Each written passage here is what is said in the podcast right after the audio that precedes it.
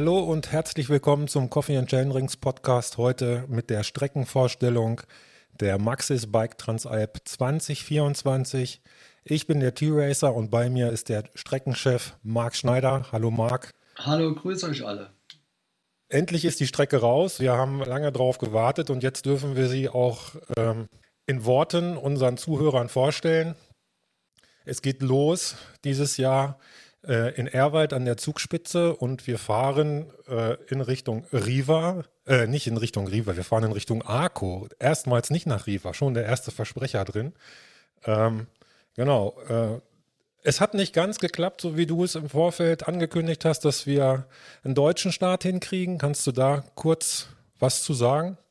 Nicht geklappt ist zu negativ. Wir hatten die Idee, in Deutschland zu starten, so ein bisschen auf die klassische Transalp zurückzugehen haben auch mit vier oder fünf Orten sogar Gespräche geführt, teilweise sehr gute Gespräche, äh, wo es jetzt nicht so aussieht, dass kein Interesse da ist. Aber es ist natürlich immer so, es muss ja auch gerade mal in diesem Jahr, die, oder wenn es andersrum gedacht, im nächsten Jahr, weil die Gespräche waren im Herbst, dann fürs nächste Jahr zu dem Termin passen. Und das hat dann leider nicht zusammengepasst. Es gibt dann wirklich, ach, das sind ähm, klar, feingliedrige Argumentationsketten, warum ein Tourismusverband jetzt obwohl er im Grunde Lust hat, dann leider Nein sagen muss, verschiedene Dinge, die da reinspielen, organisatorisch, budgetär, alles Mögliche. Also Interesse war schon da bei deutschen Orten, auch äh, klassische bekannte Orte, da war Mittenwald dabei, Garmisch dabei, Oberammergau, um Beispiele zu nennen. Äh, war schon Interesse da, am Ende hat es dann leider nicht geklappt. Ähm, ähm, und dann, ja, haben wir dann auf die Zugspitzregion, sind wir auf die Zugspitzregion zugegangen weil es zwar nicht in Deutschland ist, aber immerhin auch noch der Transalp-Gedanke da ist. Du startest ja im Grunde genommen, kannst flach nach Garmisch rollen oder flach zur deutschen Grenze. Es macht dich den, von dem Transalp-Gedanken jetzt nicht den Unterschied. Also es bleibt eine komplette Transalp, äh, die aus dem Flachland raus, du kannst flach, eigentlich flach bis, äh, bis Ehrwald reinrollen, über die Berge geht. Ähm, also wie gesagt, die Idee ist weiterhin da, konnte aus verschiedenen Gründen nicht umgesetzt werden. Nicht, weil die Orte keine Lust haben, sondern da gab es ein paar Hürden, die gab viele organisatorische Hürden, die leider für 24 nicht gelöst werden konnten.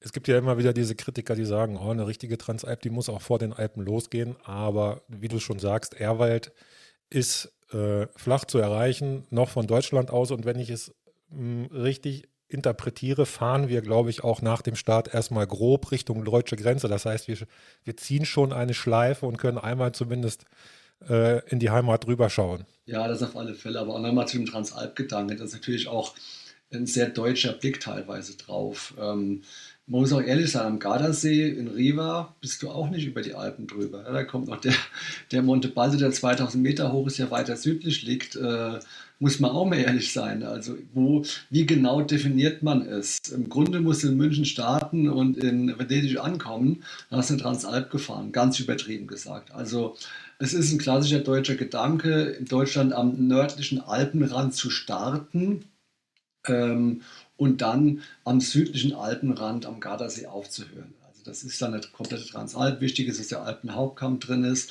in diesem Transalp-Gedanken und das dieses Jahr auf alle Fälle erfüllt. Um auf deine Frage zurückzukommen, ja, wenn du oben am Hochtörleblick, am Eibseeblick pinkeln gehst, kann es passieren, dass dein Urin nach Deutschland läuft, weil wir sind, wir sind von der Grenze, ich habe auf der Karte mal geschaut, 50 bis 100 Meter weg. Also das ist ganz nah an der deutschen Grenze. Kommt nicht ganz rüber, müssen wir auch ein Genehmigungsverfahren in Deutschland einleiten. Das wird dann auch äh, des, des Aufwandes zu viel für wenige Meter. Ähm, und können rüberschauen zum Eibsee. Also das ist auch der Start. Könnte man auch gleich jetzt hier schon mal in die Etappe reingehen. Weiß nicht, ob wir jetzt schon mal zur Etappenvorschau der ersten Etappe direkt springen sollen ja, es geht da einzig und allein auch nur um so ein bisschen Lokalpatriotismus, ähm, dass wir einmal kurz in die Heimat gucken können. Äh, ich denke, du hast vollkommen recht. Das ist eine Alpenüberquerung und die, die hat auch äh, diesen Titel verdient. Eine Frage vorweg, bevor wir in die äh, Streckenbeschreibung einsteigen, habe ich aber dennoch.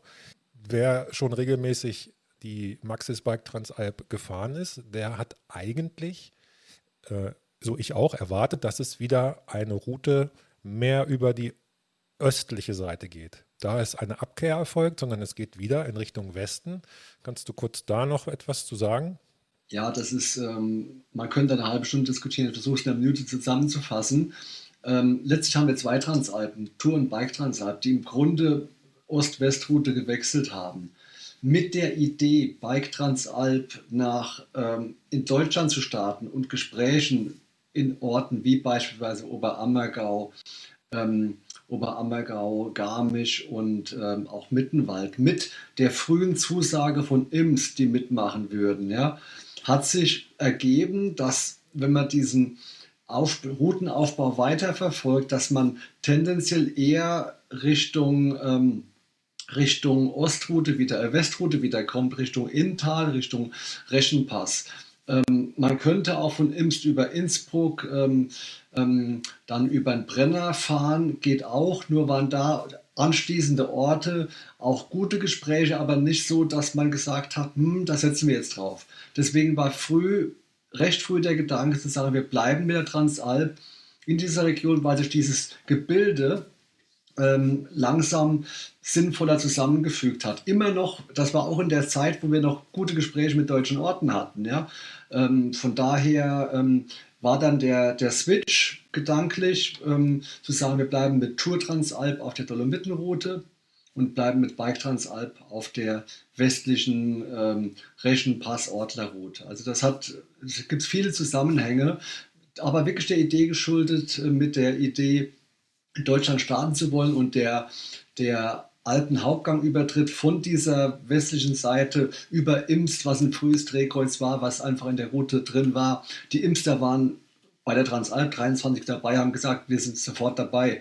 Ja, und wenn du sowas hast, diese gemalte Wiesen, dann musst du zugreifen und musst halt die Bausteine zusammenstellen. Also es ist ein feines Geflecht von Argumenten, die zusammenzählen und äh, die dazu geführt haben, dass wir, wir wieder auf dieser Route sind. Jawohl, danke für die kurzen Erklärungen dazu. Steigen wir in die Strecke ein. Wir fahren auf der ersten Etappe Start in Erwald. Ich glaube, das erste Mal äh, Startort bei einer Bike Transalp und Ziel Imst. Wir fahren 72,97 Kilometer weit und haben einen, eine Höhendifferenz von 2162 Höhenmeter zu überwinden. Und das Ganze ist eingelevelt auf Level 4 von 5. Ich bin gespannt, äh, was du uns zu der ersten Etappe sagen kannst. Ich sehe zwei mächtige Berge und du siehst wahrscheinlich noch viel mehr. Ähm, ich würde die beiden Berge, die Hauptberge, nicht miteinander vergleichen. Der erste ist ähm, für den Anfang ganz angenehm zu fahren. Also der Anstieg hinauf zur deutschen Grenze, wo wir schon drüber gesprochen haben, ist doch äh, mittelsteil nur. Das ist vergleichsweise okay verglichen zu anderen Anstiegen, die auch bei dieser Etappe noch kommen. Wir starten auf einer Höhe von 1000 und fahren circa hinauf auf 1500, so 500, 600 Höhenmeter sind es dann auf. Und am Anfang ein bisschen Asphalt Richtung Zugspitzbahn und dann im Wald hinauf zum Blick zum Alpsee. Ähm, ist ein ganz schöner, ganz schönes Intro, auch die ersten 40 Kilometer dieser oder 45 Kilometer sogar dieser Etappe ist ein Zug durch die Gemeinde, durch die Zugspitzregion, äh, wo man so ein bisschen alles abbildet, was die Region hat. Ähm, und ist auch landschaftlich sehr schön und von den Wegen sehr abwechslungsreich. Beginnt halt mit dem Anstieg zum Hochtörle da oben, auch eine Hütte an der deutschen Grenze und dann geht es auf einer recht abwechslungsreichen Abfahrt hinunter ins Leusachtal. Die Leusach ist der Fluss, der dann rausfließt nach Garmisch. Äh, die Straße seid ihr bestimmt auch schon gefahren. Ähm, und die Abfahrt darunter ist keine Trailabfahrt, aber auch nicht langweilig, pur, äh, pure breite Forstwege, sondern wechselhaft mal Forstwege, mal kleinere Waldwege, schmalere Wege. Ist ganz spaßig zu fahren. Vor allem ist da oben fürs Intro auch so als, als markanter Punkt ein wunderbares Panorama, wunderbarer Blick in die Zugspitze, die da eine riesen Wand vor dir aufbaut. Und ich sage ja immer, die äh, Zugspitze ist jetzt in alpinen Dimensionen nicht der höchste Berg, 2962 Meter. Da gibt es weiter unten in Tirol viel höhere, aber sie steht halt ziemlich weit oben im Norden von den Bergen und ist da absolut der Chef im Ring. Also die Zugspitze ist schon ein gewaltiges Massiv, was größer ist als mancher 3000er oder 3500er in der, in der Zentralregion der Berge. Und er macht schon richtig Eindruck. Und vor diesen Zugspitzwänden ist halt, finden diese ersten 15, 20 Kilometer dieser Etappe statt. Schönes Panorama, gut zum Reinkommen, nicht sehr technisch, aber auch nicht langweilig, auch ganz schön zu fahren. Wir haben die Abfahrt darunter, ein bisschen kurvig, ein bisschen Wechsel der Weg vom Forstwegen, schmalere Wege, alles dabei. Es macht schon Spaß. Ähm, dann die nächsten 20 Kilometer bleiben wir in der Zugspitzregion und du siehst, da ist kein Berg drin. Da spielen wir ein bisschen mit den Gegebenheiten, fahren eine Schleife ums Becken rum, ums Leermoser Moos und haben drin einen schönen Panoramaweg ähm, oberhalb von, von Leermoos. Wir haben einen strammen Anstieg bei Kilometer 26 äh, im Tufteltal, also der ist wirklich zapfig 100, 150 Höhenmeter, wo hohe Wattzahlen zu erwarten sind. Also der zieht anständig hinauf.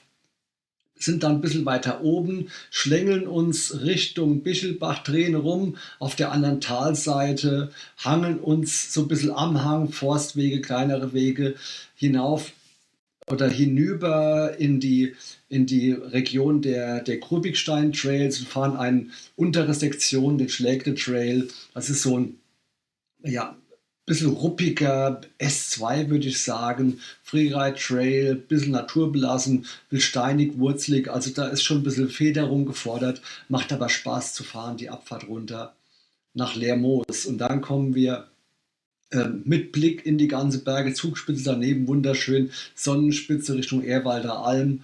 Äh, ein sonniges ein sonniger Teller von Wiesen, das Leermoser Moos rund, ähm, sonnendurchflutet, mit Blick in die Berge. Erstmal flach, gemütlich rüberrollen, die, Blick, die Blicke genießen. Hinein in den Lärchenwald, ein sonnendurchfluteter Wald zwischen Ehrwald und Biberwehr. Und dann kommt der Knackpunkt, sportlich gesehen, dieser Etappe, das Marienbergjoch, was wirklich ein Bock ist. Erstens ist das Marienbergjoch ein sehr, sehr klassischer Transalpübergang, nicht nur für die Maxis Bike Transalp, sondern für viele Transalp-Biker, die es privat, touristisch gemacht haben. Und ähm, ist wirklich ein gemeiner Bock, weil man sieht dieses fiese Bananenprofil, der so schön rund angelegt, unten flacher und immer steiler werden. Und die letzten Meter zum Joch hinauf, der Weg auch ein bisschen ruppig. Das ist ein Spreu vom Weizentrenner und da werden einige die letzten Meter hinauf zum Gipfel schieben müssen. Also das kann man von ausgehen. Ich kann nie sagen, wer es schafft, wer es nicht schafft, weil es gibt natürlich auch Leute, die haben richtig Schmalz in den Wadeln, aber es ist da oben sehr, sehr steil und äh, sehr schwer, da mit dem Bike bis hinaufzukommen zum Gipfel. Hat nochmal wunderschöne Blicke auch zurück, wer machen will, in die Zugspitzregion. Da oben ist die Grenze dann hinüber in die Nachbarregion von Imst, wo wir dann hinkommen, hinein ins Gurgeltal, geht eine flotte Forstwegabfahrt über den Marienbergalm, die auch nochmal wunderschön in der Sonne liegt und in schöne Blicke in die Berge freigibt. Dann ein flotter ähm, Forstweg hinab nach Aschland, kleine asphaltierte Straße in das Gurgeltal, Nassereit dann fahren wir einen ganz, ganz hübschen Weg am Talrand des Gurgeltals, ähm, so ein bisschen im Wald, spielt ein bisschen mit Wald und Waldrand, ähm, geht es weiter bis Imst und dann sind wir da im, im Sportzentrum, Kletter, Kletterzentrum ist dann das Ziel, wo wir schon oft waren mit der Transalp, ist das Ziel dieser Etappe. Also das ist wirklich nach dem Marienbergjoch ist die Arbeit getan. Da heißt es ausrollen natürlich bei der Flottenabfahrt, äh, die Konzentration hochhalten. Und von Nassereit bis Imst ist es ähm, vergleichsweise gemütliches, aber auch schönes Mountainbike. Wie ich finde, eine tolle Auftaktetappe, eine ernstzunehmende Etappe, ein, ein, ein die wird nicht leicht sein, gerade wie du sagst. Äh, ich finde das immer eindrücklich. Bananenanstieg, das haben wir vor Jahren, glaube ich, schon mal äh, gehabt. Hast du geprägt, dieses Wort, finde ich cool. Ähm, ja, das wird nicht leicht. Ähm, aber damit haben wir die erste Etappe auch schon eingetütet und können uns freuen auf die Etappe 2. Dazu später mehr. Genau, genießt den Blick aufs Höhenprofil und bereitet euch gut vor darauf.